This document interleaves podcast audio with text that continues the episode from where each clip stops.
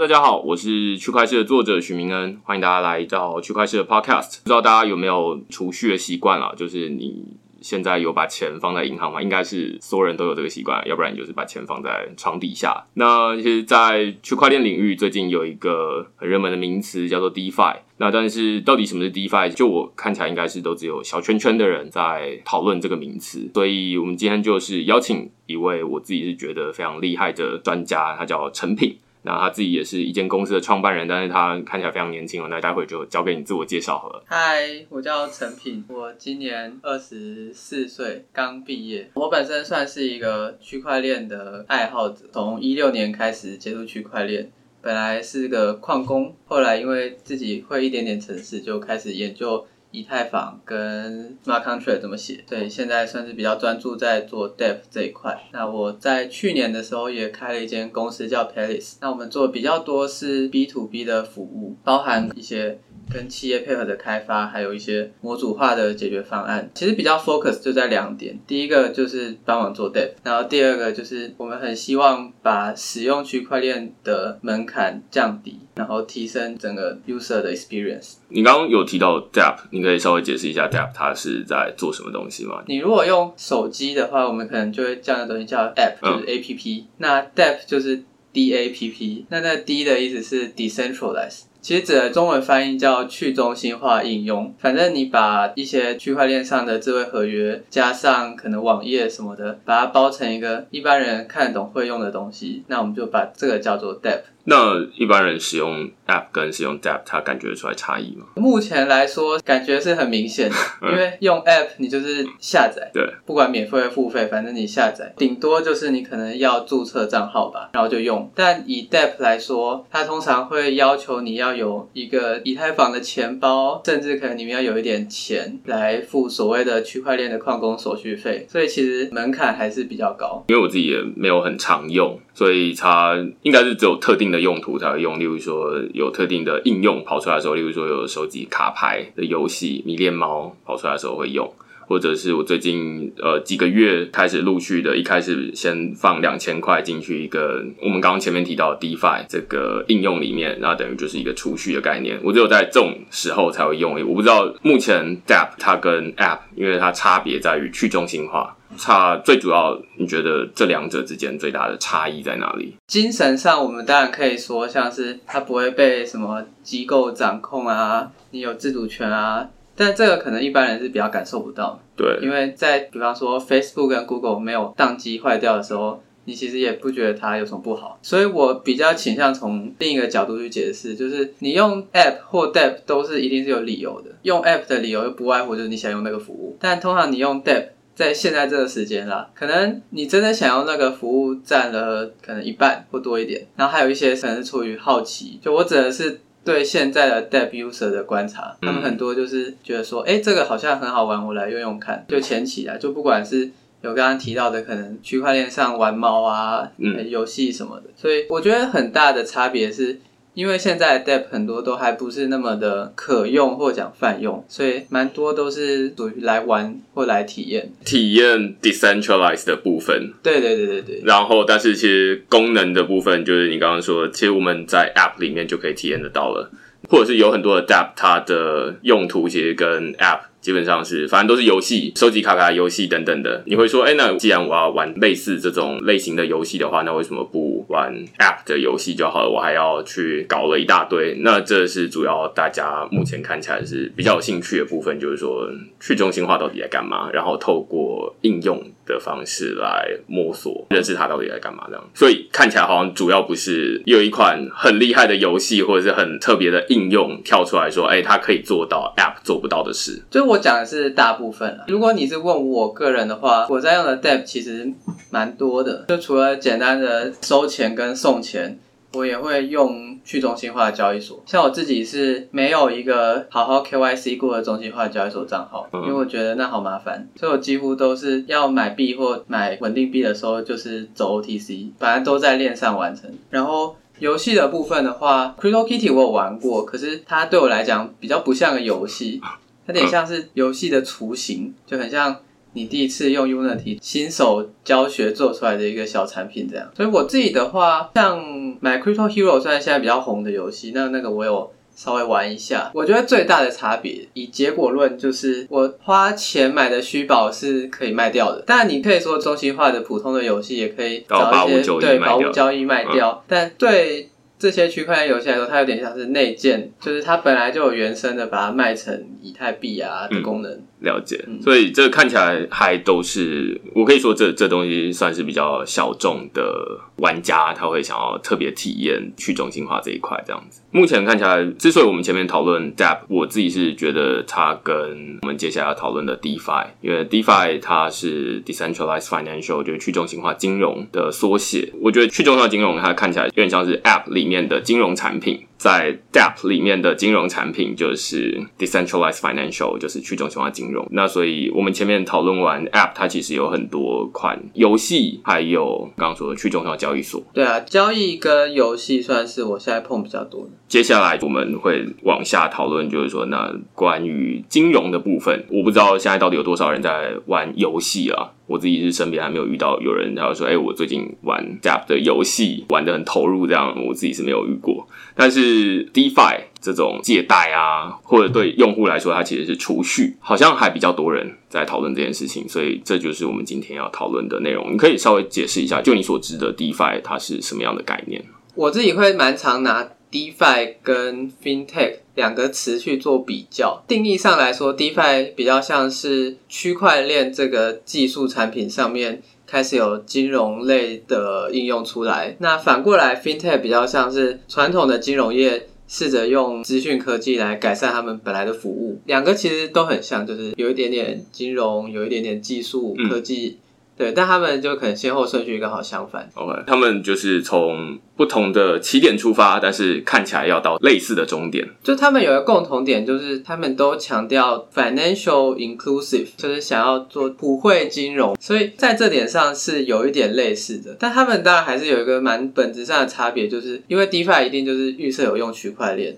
所以它的蛮多东西都是本来就是透明的，都是可见的。那 FinTech 比较像，它虽然是传统银行业，可能不是那么的，就是开放透明，但它用了科技来让它的服务更好亲近一点。就你不用跑银行，你在家用手机的 App 就可以转账、汇款、买基金。所以一个先指定工具，一个先指定领域，然后这个工具它最近被用到金融领域里面来，所以会出现了 DeFi。那另外一边是说，他们金融领域最近发现，嗯，科技工具是个好物，这样子，它可以帮助，例如你刚刚说的普惠金融，让大家不用跑银行，它可以做出一个网银，反正就是 financial 跟 technology 的交界。那这两个目前看起来好像是都有一个共同目标，是想要达成普惠金融。那但是他们之间的差异是，以 FinTech 来说，就跟刚刚讲一样。我目的是为了让 user 在禁用这些金融业服务的成本变更低，或者觉得更平易近人，因为他就在家就可以用。可是 DeFi 的话，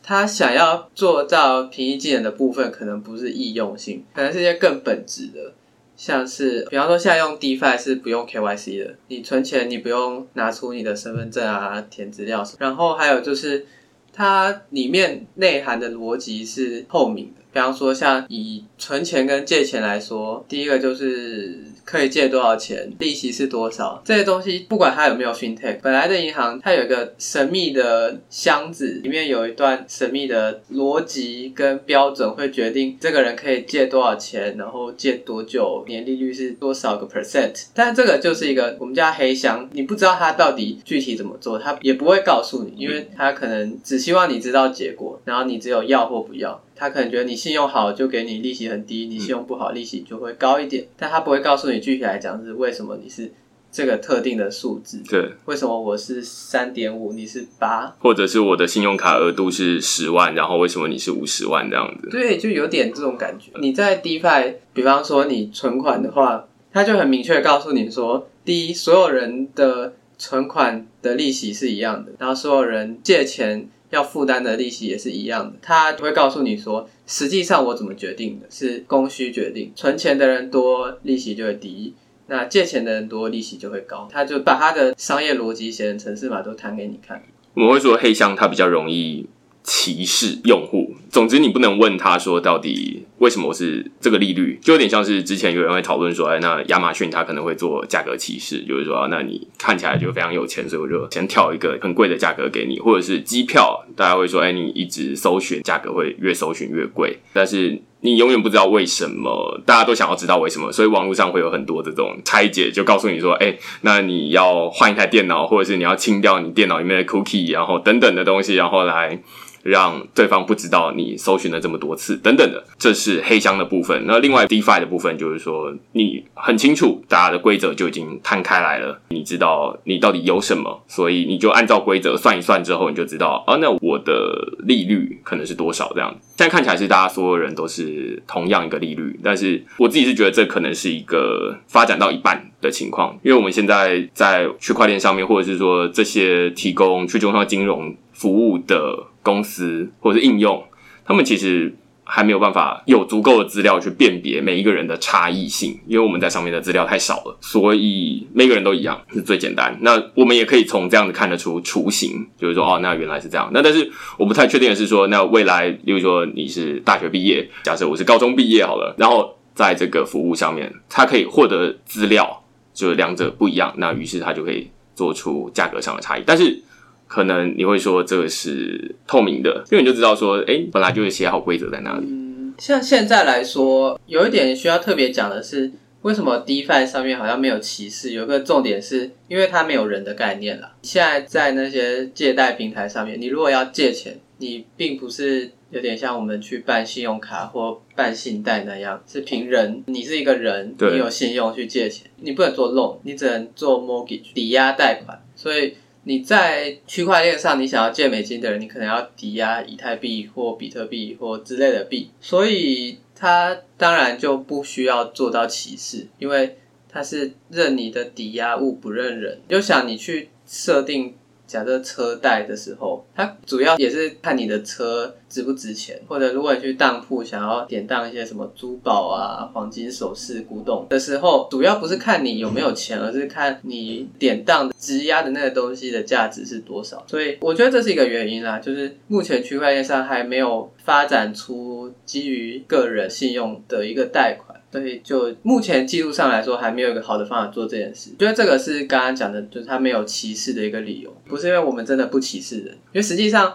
你还是可能会因为就是每个不同的个体的还款能力来决定你要给他多少的利率啊额度。觉得这个是就算有一天我们可以在区块链上做信贷，也不可避免的。所以会呼应到，就是说现在看起来，DeFi 它还在一个很早期的阶段，嗯，因为它上面的资料很少，所以它只好对每个人都是一视同仁的。嗯，那如果它资料多了，它当然是可以知道说，啊，那你的还款能力比较好，所以我愿意多贷一点额度给你这样子。但是至少某种程度，你可以找得到一个规则在网络上面。其实还有一个更本质的原因是，你在区块链上，就算你可以知道说这个账号是某某人好的，你知道他的。可能国籍、年龄、职业、身高、体重三围，然后收入，但你不可能对他做信贷的一个很重要原因是，区块链上没有像法院这样一个有强制力的单位，可以在他违约之后去告他，去强迫他还钱什么的，所以我们都做抵押贷款。嗯，因为抵押贷款的意思就是说，你要跟我借五十块，你要给我一百块的担保品，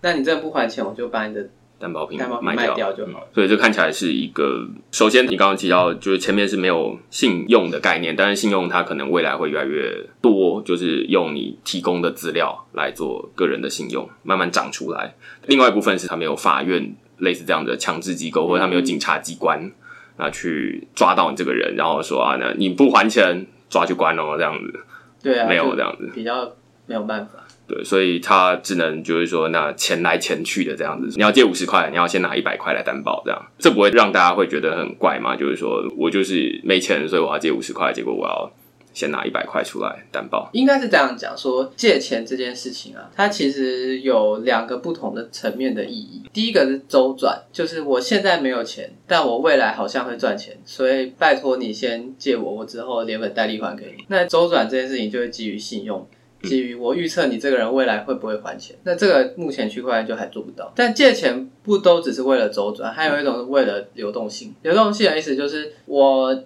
有一个资产，但那个资产可能要做一个整体才有价值，像房子、车子，它可能就不像说，假设你今天是一个台湾人，你有嗯一百万美金，你没有台币。你会做的就是把美金的一些些拿去换台币，然后花掉嘛。但你既然有一栋价值两千万的房子，你不可能把它切一小片卖掉去过生活。所以实际上，这种借贷市场除了服务要周转的人，还有服务需要追求流动性的人。所以现在 DeFi 的产品比较像来做这件事情。现在最有名的应该是 Compound 跟 DYDX，嗯，他们在做的事情都是你抵押你的以太币或比特币。然后我借美金给你，所以实际上现在啦，这个时间点，大家都希望可以存钱去赚钱嘛。那谁来负责借钱来缴利息给大家赚呢？以我的观察，大概有两种人。第一种就是他对以太币的信仰很强，他可能有一百颗不够，他希望可以再用这一百颗当担保品去借一些美金来，有点像杠杆做多他的以太币。对他来说，如果以太币明年会涨个两倍、三倍、十倍。那他付你十几趴的利息，就是没什么问题。这第一种，嗯，这可能占了七八成。那第二种也蛮有趣的是，有些矿工，就尤其可能是中国矿工，他们也喜欢借钱，因为他们不断的用显示卡或矿机挖矿，挖出来的币，他们不想卖，因为他们觉得现在的价格他们不满意。可是他们每个月可能要缴厂房的钱，要缴电费。所以他们就也会拿币来借美金去把那个电费缴掉，而不是把它挖出来的以太币卖掉。我自己的观察，大概现在因为放款方你就是要赚钱，这个非常好理解。那借款方你需要有个理由，你为什么要来借这个像高利贷的东西？我观察可能主要是这两种。嗯，我觉得刚刚提到这个，基本上就已经开始在讲借贷的市场了。那之所以会讨论到借贷市场，我们帮大家补一块，就是说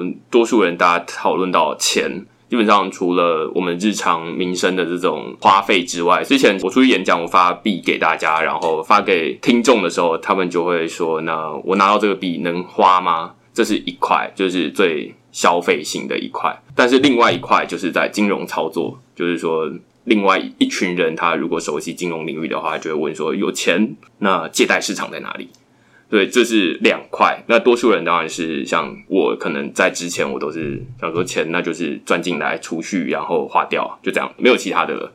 那但是现在我们开始在讨论的就是说，那钱该怎么让它生更多的钱？这就是借贷市场。那刚刚陈品在讲的是说，在这个市场里面，你刚刚提到有借方有贷方，借方就是把钱借进来，贷就是把钱贷出去。那所以有很多人是，当然是把钱贷出去。我不知道有没有人在贷款啦，可能例如说你买房子，可能就有贷款。但是更多的人其实都是用储蓄，就是你把钱放在银行。那这也是为什么我在 podcast 的一开始先问大家说，你有没有在储蓄？最主要原因是因为你储蓄，你是把钱放在银行啊。但是银行它实际上做的事情是，它之所以会发给你利息，就是因为它把钱拿去。生更多的钱了，那所以它才会有利息可以发给你。那只是说你不知道，呼应陈品刚前面提到，就是黑盒子，你不知道他到底把钱弄去哪里了。那总之，他帮你承担的风险，如果他赔了，那总之他还是会发利息给你；他赚了，他也不会多发给你。所以这个我们会说，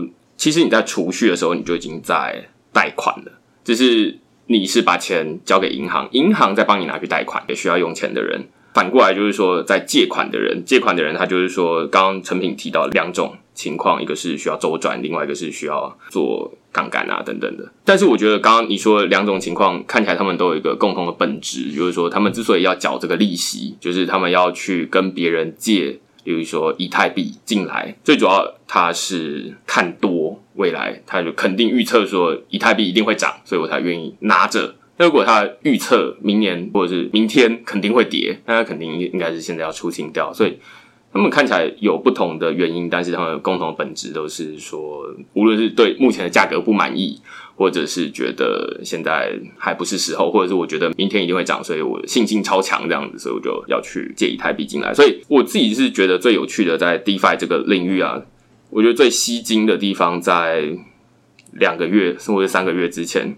大家会说，哎，那好像把钱交出去给，例如说像 Compound，它其实就是一个智慧合约，交给他之后，他会一年发给你大概那时候可能是十 percent 的利息，或是更多的时候可能有十四 percent。但是现在当然，我今天看好像大概在六 percent 左右，这个是让大家比较容易比较的。就跟谁比较呢？就跟，例如说你把钱放在小资族，可能就知道台新 GoGo 卡，那你就把钱放在台新里面，然后台新就是说，哎，强调他们活期年利率一 percent 就非常高。所以大家都会把钱放在那里面哦。对我没有接台新的业配哦，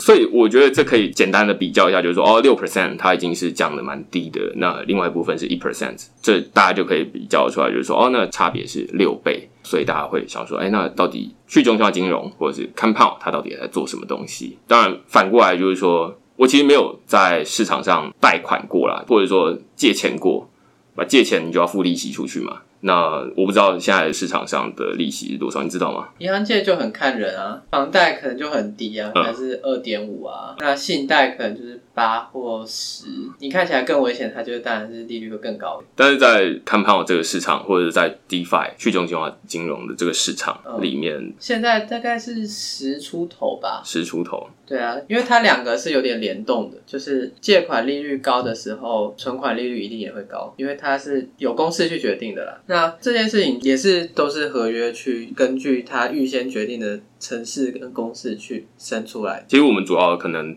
多数都是讨论你刚刚提到的两种应用，一个是 Compound，一个是 DYDX。对，那你有在用这两个产品？有，我两个都有存，算是比较他们的差别了。你是怎么使用？这两个东西，我猜多数人可能没有用过。怎么使用哦？如果你现在要用了，对，然后你不是一个区块链的 user 的话，你大概会需要经历的事情是，首先你可能有台币，你没有办法买到我们叫做区块链的美元稳定币，叫做代。或 USDC，这在台湾你可能不容易从交易所或 OTC 买到，所以你第一件事大概是得买以太币。你买到以太币，单纯就是因为你只买得到，然后再来你会需要到以太坊的区块链上，透过一些去中心化的交易所，像 Kyber Network、Uniswap、Zero X。之类的换成美元稳定币贷，然后再来才是把它存进 Compound 或 DYDX，就是台币变以太币，以太币变区块链上的美金，把美金存进去。那反过来说，你如果要花台币的时候，你就要倒着做一遍。所以看起来应该是蛮麻烦。所以我刚刚突然想到台新的那个例子哦，就是。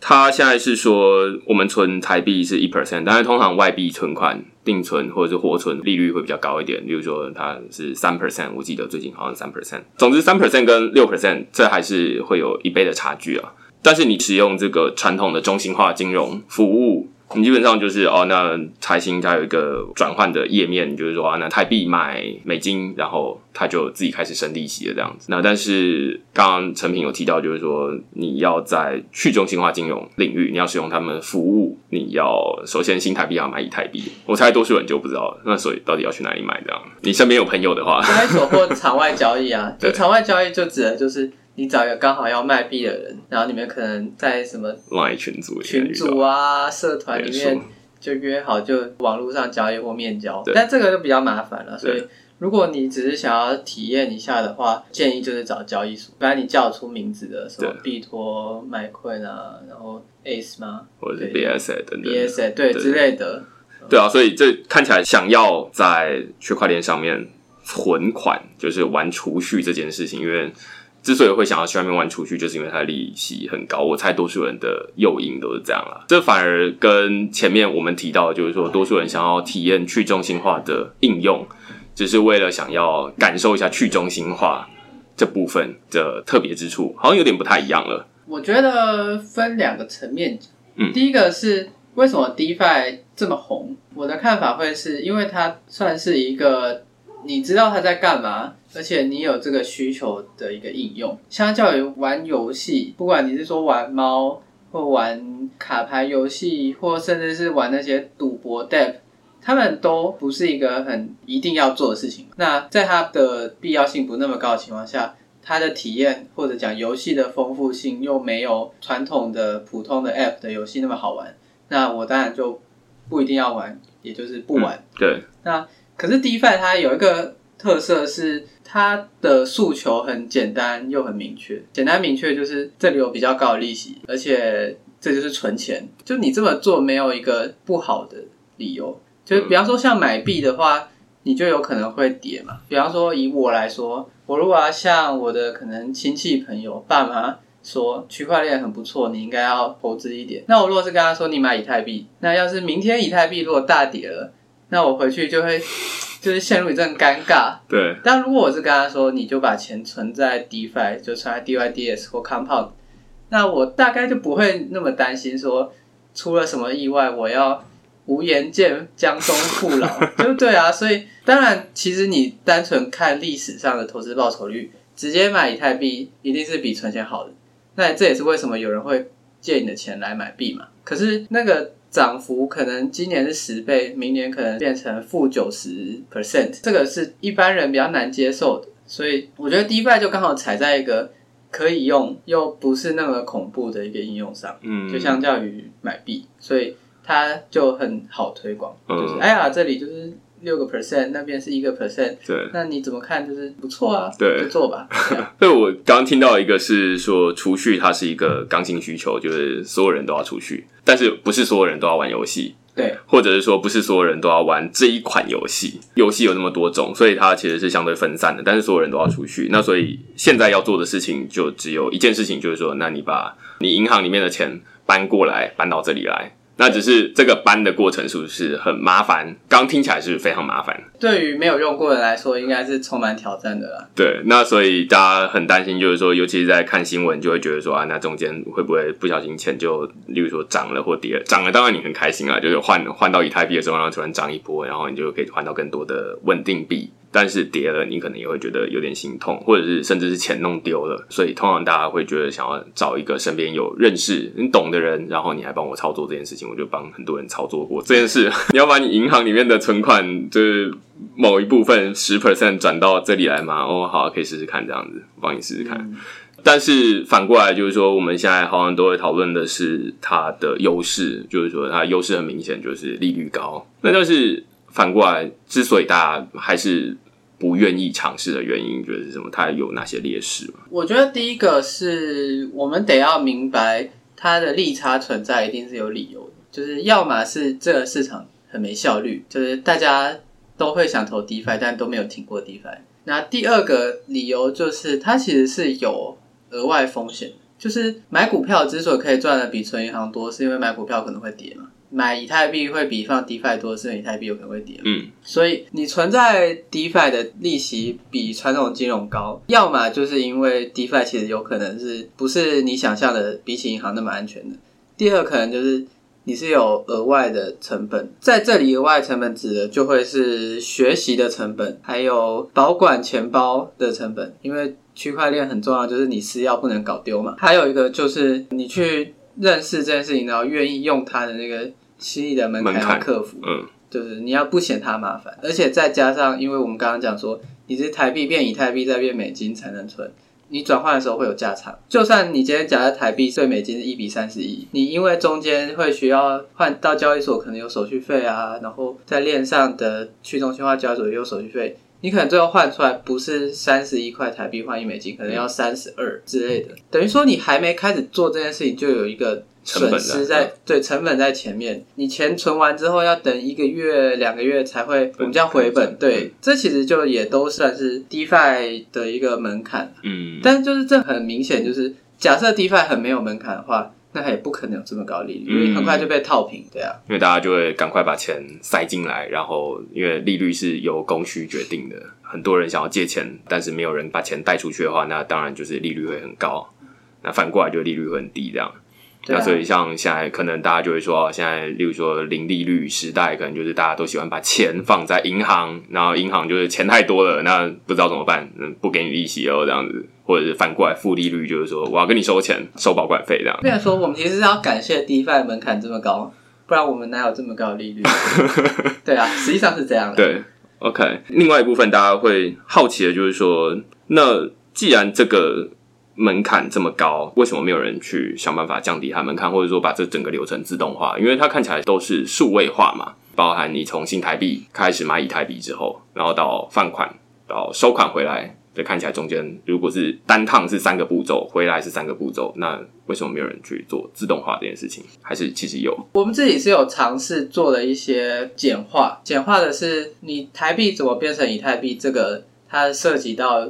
你要去交易所开户，或你要找场外的 trader 来配合，这个我比较没有能力。但链上的东西我是可以 cover 的，所以我们前阵子就做了一个服务叫 Easy 贷，中文叫轻松贷。对，轻松贷。对，但很多人会误会说是轻松借钱，其实是轻松存钱。就是他做的事情是帮你把链上的交易全部 cover 掉。就是我们试着做一个中文化的网页啊，然后因为如果你真的要存钱的话，像我们刚刚讲，你会需要先把以太币去交易所换成美金，然后再跟 Compound 的合约互动才存进去。所以，我们后来就自己写一个 smart contract，让你可以在一键就一个操作或讲一个 transaction 里面完成这件事。就是你的以太币进来，我就帮你去找到目前链上四间去中心化交易所里面报价最好，然后帮你换，然后就还给你。其实它比较像一个 middleware 中间件来。让使用上更好用，这个其实就是算是推广的一小步了。不过后来其实我们有发现说，对于更不愿意使用科技的人来说，这样还是太复杂。因为一来他还是要有钱包，然后二来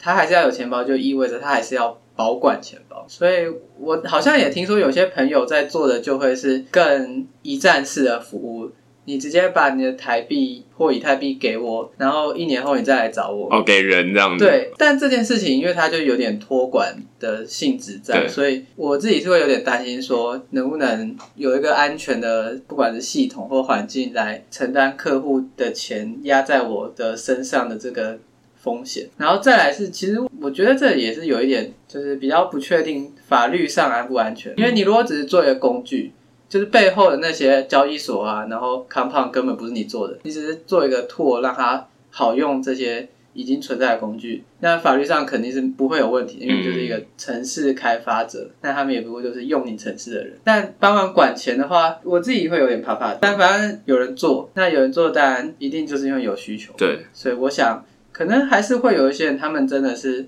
就是这一点点区块链都不想知道，他是想知道几趴我钱怎么给你，你安不安全？我觉得这两种看起来都是刚刚提到自动化的例子啊，就是说一个是比较科技领域的自动化，首先你还是要先有一个钱包，然后你要先拿到以太币，那接下来才有一个 smart contract 智慧合约来帮你处理完这种把钱放款出去，然后跟把钱连本带利也收回来这两件事情。那但是你收回来可能还是以太币，另外一部分就会有人就是说他们是说不要管了，什么钱包啊等等的，你就是相信我就对了，我懂我懂。那所以你把新台币交给我就好了，什么以太币啊，你甚至钱包不用管，然后以太币不用管，你就是把钱交给我，然后我们可签一个法律上的合约。它可能就是一个大家很熟悉的资本合约，跟智慧合约一点关系都没有。那你可能这辈子都不会接触到什么区块链，但是你可以赚到区块链领域的钱，你可以赚到这个中间的六 percent 的利息。我猜这应该是很大的需求，而且多数就我目前观察起来，就是说区块链领域有很多是比较钱没有那么多，但是很有学习欲望的。年轻人，但是反过来就是正好另外一个是他不想要学那么多，但是他蛮多钱的，那所以他们各自有各自的工具来做这件事情，这样子。我会觉得说这条路很有可能就会渐渐走向专业化，就是会变成说现在可能有点像一站式的，对，或者自助式的，那未来就会变成这整个 DeFi 领域就会开始有一些专业分工。会有所谓我们叫做资产发行者跟经销商两个角色就会有点开始分开。资产发行者就像是 Compound 写的一个系统，像现在已经不止借贷了，有人在做一些什么合成资产啊，然后指数期货，然后有一些甚至他根本不是在赌 Crypto，他是直接把什么黄金啊、原油的指数放到区块链上，已经有一点准备要来跟传统金融市场抢生意的那个。趋势在那，当这些东西，不管是提出模型的人或写智慧合约的人，他可能未来就会更倾向于他就是负责开发产品的一个发行商的角色。那未来，因为毕竟去中心化还是有点难，所以就会有一些经销商啊，然后一些代理商啊、投资顾问这样的角色出现。所以，像现在我自己是听说，就是有人有在帮人就是做一站式服务，是你就是台币或你 crypto。以太给我，然后我们就明年再见，要签一份合约。那我自己在想，其实未来有一种人更有可能会做这件事情，大概是交易所吧。因为假设你可以用台币入金到交易所，那交易所可以卖你以太币，大概只要他愿意，可以卖你贷嘛。那以康胖来说，它有一个很有趣的设计是，你存贷进去，存美金进去，它不是在账上给你记一笔，而是它会直接发行一个叫 C 贷的 token 给你，就是康胖里面的贷的意思，所以它就是一个代币化的存款证明，对借据。所以实际上，我刚刚讲说，我们需要经过这么繁杂的步骤，如果你真的有办法，就是在一些大的交易所上直接用台币买到 C 贷或者什么 CUSDC，那个资产本身会自然的增值的话，那其实你就等于有点像你在中心化的平台上就已经做到投资了，那很可能就根本也不需要，就是当然前提是你要相信那个交易所不会倒闭啦。如果这件事情是成立的话，那你可能根本也不需要什么 DeFi 的中间件，你也不需要顾问帮你管钱，交易所就是一个超巨大的。中心化的一个信任机构，对对啊，所以我觉得这听起来会有两件事情。第一件事情是说，现在去中心化跟中心化，它好像不是一个必然的互斥的关系。去中心化的工具，它可能变成一个中心化投资机构的投资。标的之一，这样，他说啊，那银行好了，你有把钱银行存进来，然后银行帮你拿去买 C 贷，买 C 贷，对对对。那所以大家的门槛又降得更低了。为什么一定要交给现在提供？只是银行还没开始做这件事情嘛，所以它可能会包装成一个，就是说啊，那我们这个利息是多少这样子？那当然可能就不会像六 percent 这么高，它可能就只剩下三 percent 这样子，或者是可能它就变成美金的其中一个投资的选项之一这样子。我觉得这非常的直觉嘛。就是康胖为什么给你利率是六，或者甚至给你十？那同时银行只给你二点七，一个理由就是银行要盖银行，要有付电费，要请行员在那边给你服务，这些都是成本，都算进去了。那康胖没有这个嘛？他没有行员服务你，所以。他左手赚到的利息，右手就全部分配给你，那当然一定会比较好。对，所以我觉得这个还蛮有趣的，就是有可能现在银行它在做的事情，也很有可能本来就有现在去中心化交易的这种利润，纯粹只是因为他们的利润对银行来说啊，就是说哦，这个啊，那不就跟我现在做业务差不多赚钱吗？但是只要扣一扣成本，可能也会变得跟我现在差不多这样子。对大家来说可能没有什么差异，但是对银行来说它是多一种投资的方式这样子。就变成说，资产发行面去中心化提供了一些成本优势，但是在顾客服务面，其实中心化搞不好是更有效率的。对，那他就暂时还是会起到一些投资顾问的角色，跟赚他的 broker 的一个 rebate。所以我觉得这个才回到，就是说为什么它叫去中心化金融？本来中心化金融就是你透过它来帮你做存款这件事情，那现在你就等于是没有透过。任何人，而是透过一个智慧合约，那他帮你找到要贷款的人，或者是要借款的人，有点像是 P to P 的这种，我们面交，然后我们就已经谈好利息了，所以基本上中间不会有人跳出来说，哎，那我要人事成本啊，我要开店啊，所以你要扣掉，而是直接把这些该赚的东西都还给你这样子。第一块才刚开始嘛。所以，我们先找到一些传统金融做的特别不好的地方，像这种普通的抵押贷款，其实。没有征信成本也没有关系，因为我们是认资产，然后不需要柜台嘛，反正合约都自动化。所以这件事情，DeFi 很显然就比中心化的传统金融有效率。但像是需要做征信的啦，然后需要了解你的还款能力的这种东西，人做还是比合约做或比区块链做来的有效率。它暂时就还没有被 DeFi 给威胁到。所以目前看起来好像就是说，我不知道现在。专门的这种中心化的投资机构，他有没有想到这件事情啊？如果他知道的话，他可能会觉得说：“哎，这是一个有趣的东西。”那另外一个，你前面提到就是说交易所，其实交易所现在大家把钱放在里面，基本上有人可能是把新台币或者比特币或以太币放在那里面，但是除非那个币它本身涨涨跌跌，要不然就是等于换一个人帮你拿新台币而已。如果他能够提供这样的服务，就是说你想要低风险嘛，那我就帮你选一个。最低风险的投资产品，虽然它还是有一点风险，风险可能就是，例如说这个智慧合约，它可能被找到漏洞。我猜这个是大家最抗争的地方啊，就是说中心化金融当然代表中心化服务，花旗宕机了，那你至少可以找得到花旗银行来负责去中心化的金融代表是去中心化的负责，就是没有人负责的意思。对啊，这就是一个很将本求利的东西，就是你要人帮你负责任，你要他买保险，你要那些 warranty，就是会反映在成本上。所以很现实的，就是要么选择一个没有这个成本，所以都回馈给你的，嗯，要么就是选择一个。很棒的，那可是 DeFi 它又有点不一样的是，它并不是没有办法替你负责的。它虽然当然没有一个人会说，要是赔钱了我全包，可是它的城市码放出来，经过大家的检验，有点像通过群众力量去看它有没有问题。你如果放个三个月、半年都没有被攻破，那其实。基本上他已经被很多双眼睛考验过，那你大概也不会真的很担心他出事了。就大概有点像现在比特币这样吧，就是比特币系统上大家会说啊，他十年都没出事，而且曾经一颗比特币两万块美金，那时候都没出事，那现在应该不会出事吧？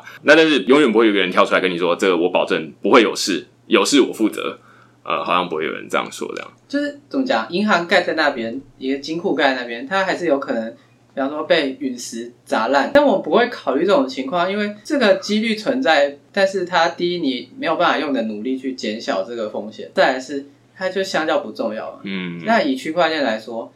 就十个钱不见得有零个是因为区块链被攻击，然后可能有一到两个是因为合约被攻击，但剩下有八到九个都是因为钱包不见。所以你去烦恼钱包不见，比起烦恼说区块链会不会烂掉来的更有意义多了。嗯，所以。我觉得还蛮有趣的，就是每个人可能都会有不同的风险承受能力啊，所以会做出不同的选择。另外一部分我会蛮好奇，就是说，那像你刚刚提到在做轻松贷这个服务，或者它理论上，如果你刚刚说大家都会误以为要就很轻松的借钱，那应该要叫轻松存之类，但是它又跟贷没有关系，对不对？那是一个谐音啦。对，所以我还蛮好奇，就是现在有收到什么样的使用者回馈，就是说觉得它。特别好用，好用的地方当然是自动化啦，因为我自己也有用过。反过来就是说，有没有人觉得说哪个地方是现在还有待加强的？我觉得难用的就是它虽然进去很简单，但出来并不简单。这个它比较不是纯技术可以克服的。就我当然可以再写一个服务，是轻松把。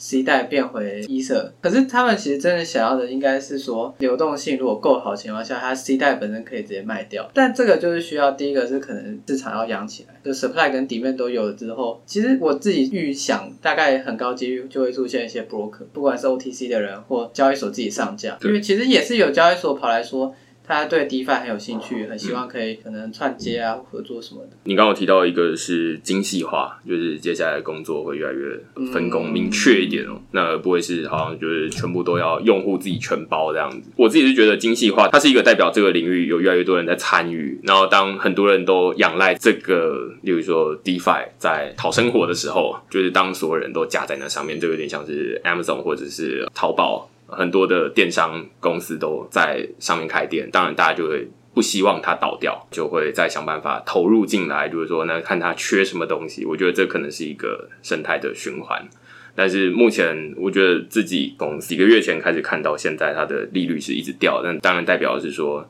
有越来越多人知道这件事情，或者是说使用门槛越来越低了，有像轻松贷这样的服务，或者是说有人在提供钱。直接把钱给他，然后他就帮你投这件事情。但是六 percent 代表是中间还有更多的需求没有被满足，对，那所以可能还有一些人要进来，或者是现在可能还不够，就是还要再更低一点，我不知道。其实我自己觉得高利率持续保持下去一定是不合理的，就像最前面提到的，它一定是因为市场没有效率，或者是因为大家认为有风险。所以才没有真的一个很大资金进来把它填平变一趴，嗯，你就多放五倍的钱，它就变一趴了。但现在整个市场也不过才百来亿美金吧，随便一个有钱人一个人可能就把它填平了。那他们没有这么做，讲就是他不敢。对，我觉得这是迟早的事情，大家一定会越来越认识它，然后它的安全性也会经过考验之后越来越好。所以我觉得就回到一个本质是。现在所有人来这边借美金做的事情，总的来说就是看好以太币，有点像其实贷的利率或 USDC 的利率，某种程度上其实就是以太涨幅的一个函数。就我预期以太币会涨，所以这里才有这个利率、那个利率这样的一个衍生的市场。所以就到最后，它一定是会收敛的。那这个时候其实就会变成说，你要有一些更新的东西，像新的投资标的啊。像现在就有人把一些 Bitcoin 包到以太坊上，就做一个叫 WBTC 的东西。对，Zcash 也想要做类似的，然后也有什么黄金的一颗币等于一个黄金的担保的黄金代币之类的。所以接下来这市场越来越成熟，一定利率会变得比较低，但接下来前提就会是有能力开发出一些新的商品的人，就会蛮有机会可以再吸引大家来玩。我觉得你刚刚提到，让我想到我前面有一个没有讲到的地方，就是现在像是 Compound，它纯粹只是把稳定币当成是一个借贷的标的而已。嗯那但是同样的模式可以复制到很多不同的产品上面去，就是我可以借贷很多不同的黄金，借贷石油，借贷不同的东西。那你可能会说，那为什么借贷石油？反过来问你，那你为什么要借贷黄金呢？或者借贷美金呢？你有要去美国吗？好像也没有啊。他们都是一个投资的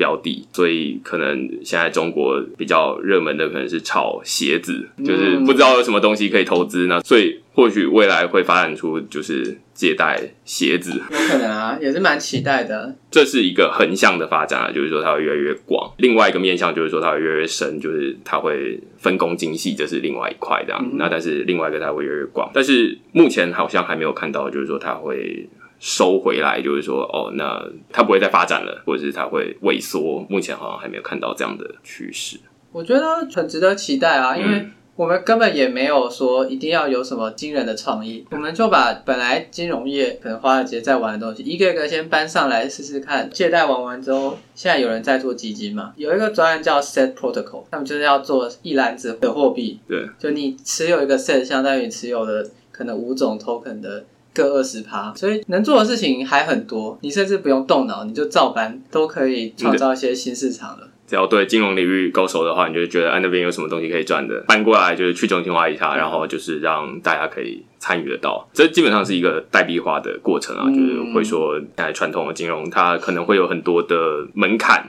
你要参与什么样的金融服务，你要有一定的资金规模，或者是你要有一定的信用。但是反过来说，在这边就是等于没有，所以你可以很小额，但是反过来你可能就是会也有一些风险，但是看每一个人能不能承受这样子。对，最后一个问题啊，你觉得 DeFi 会红多久？红多久啊？我觉得它是一个可持续做的东西啦，因为它对效能的要求相较于游戏很不高，所以我个人是觉得说，它甚至不用等说什么以太坊大规模扩容啊，它现在就已经有一个很长远的路可以走。就是假设传统金融一百趴，我们现在可能只做了里面的二到三个 percent，我们能做的事情还太多了。所以如果你讲红是指说大众的关注度的话，我觉得它其实算是一个币价的提前指标，所以只要大家觉得币价会涨，那 DeFi 利率跟就是普罗大众的关注就还会在。但是如果是以就是开发者或比较像是从业者的角度来说的话，我觉得它不会落伍的，它一直都可以做。好，那今天感谢陈平来区块链 Podcast 聊 DeFi。哦，对你好像有两个东西，一个是脸书的社团叫 DeFi 长颈鹿，哦，对，现在是工商时间吗，可以啊，可以可以，好啊，就呃，我自己在 Facebook 有一个社团叫做它叫 DeFi 长颈鹿乐园，去中心化金融的一个社团，里面我经常会 po 一些对 DeFi 的研究，因为嗯它就有点很雨后春笋，一直有一些新的构想跟产品被提出来，对，那我就会把一些比较新的资讯分享给大家。好，那就谢谢你，好，拜拜。谢谢，拜拜。